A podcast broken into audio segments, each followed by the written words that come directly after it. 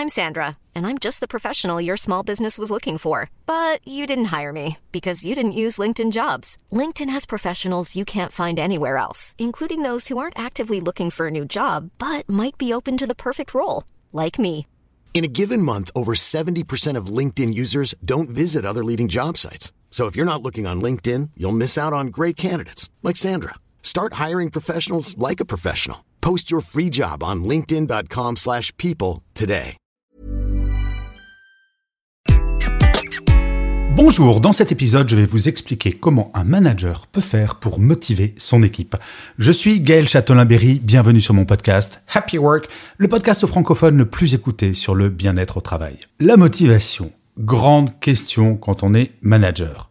Les chiffres sont assez étonnants quand on sait qu'en Europe, une étude Gallup a montré que autour de 10% des salariés seulement se déclaraient très motivés ou relativement motivés.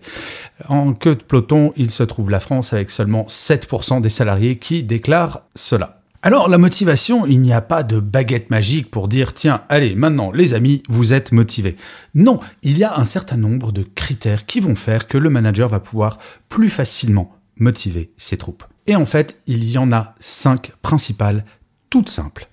La première règle, c'est d'établir des objectifs très clairs. Rien de pire qu'un manager qui va rester très vague sur les objectifs à atteindre. Idéalement, ces objectifs doivent être personnalisés, bien entendu. L'individu A ne sera pas motivé de la même manière que l'individu B. Fixer des objectifs clairs, cela suppose qu'ils soient vérifiables. Il n'y a rien de pire que des objectifs qui sont vagues, qui sont relativement subjectifs à évaluer.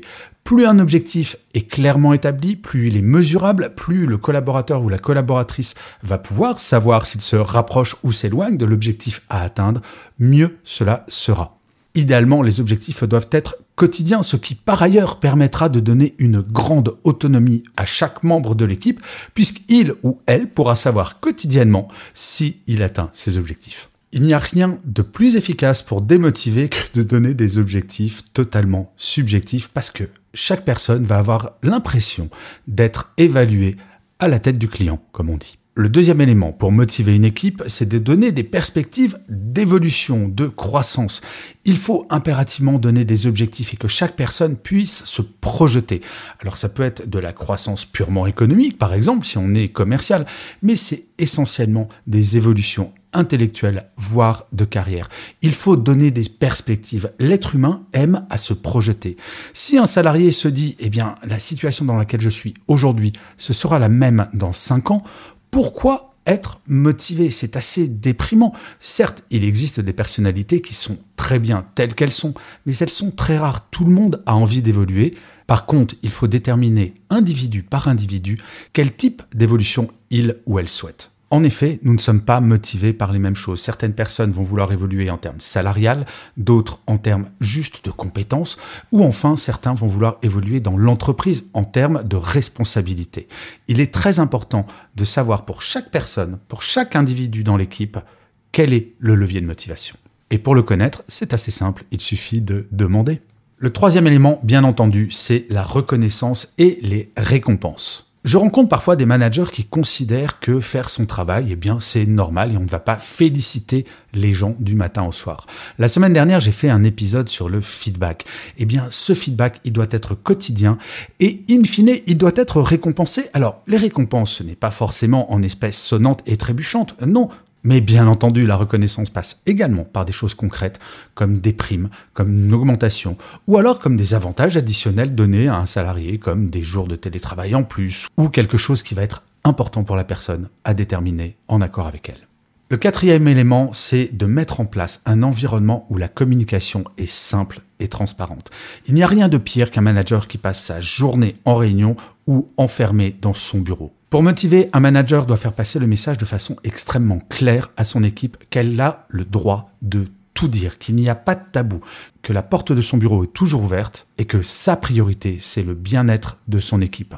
Mettre en place une telle communication, cela évitera cette espèce de sentiment que je suis sûr que vous avez connu au moins une fois dans votre carrière, d'avoir une boule au ventre dès qu'on croise son manager.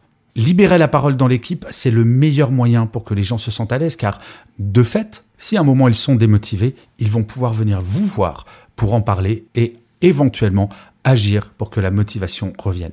Il est important dans cette communication de faire passer le message à votre équipe qu'il est tout à fait normal de ne pas être au taquet de sa motivation du matin au soir 365 jours sur 365.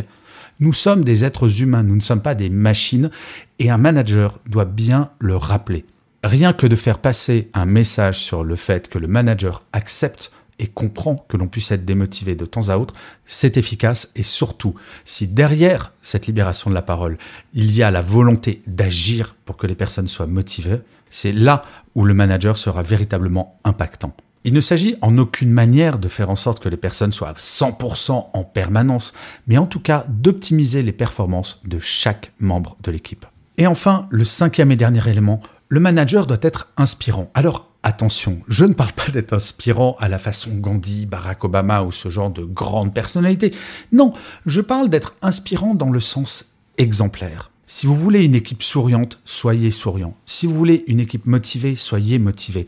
J'ai eu dans ma carrière une fois un manager qui traînait la patte tous les jours, qui véritablement aurait déprimé une armée de clowns. Eh bien, ma motivation avait beau être au top quand je suis arrivé dans cette équipe, petit à petit, j'ai senti que j'avais des pieds de plomb, que j'avais de moins en moins envie de travailler. Être inspirant, c'est montrer de l'entrain, c'est être le collaborateur ou la collaboratrice que vous adoreriez avoir dans votre équipe. Inspirer, cela passe par des petites choses, pas forcément des grands discours.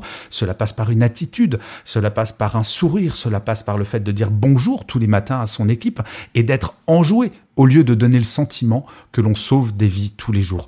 Relativiser, je crois que c'est l'une des missions du manager. Quelle que soit la crise, quel que soit le problème, garder son calme et embarquer son équipe en lui faisant comprendre que si on travaille toutes et tous ensemble, tout va bien se passer. Vous voyez, ces cinq éléments ne sont pas extrêmement complexes à mettre en place et ils tournent beaucoup autour de la communication. Je sais, j'insiste très lourdement sur ce sujet de la libération de la parole au sein des équipes, mais c'est la clé. J'ai été manager pendant un peu plus de 20 ans et j'ai très vite compris que c'est en parlant avec les équipes en permanence que la motivation de toutes et de tous était au top, et en premier, de façon très égoïste, la mienne en tant que manager. Car quoi de plus satisfaisant que d'avoir autour de soi une équipe motivée, souriante et heureuse de travailler en équipe. Je vous remercie mille fois d'avoir écouté cet épisode de Happy Work. N'hésitez surtout pas à vous abonner sur votre plateforme préférée. Cela prend deux secondes. C'est extrêmement important pour que Happy Work dure encore très longtemps. Et en plus, de vous à moi, cela me fait très plaisir. Je vous dis rendez-vous à demain et d'ici là, plus que jamais, Prenez soin de vous. Salut les amis.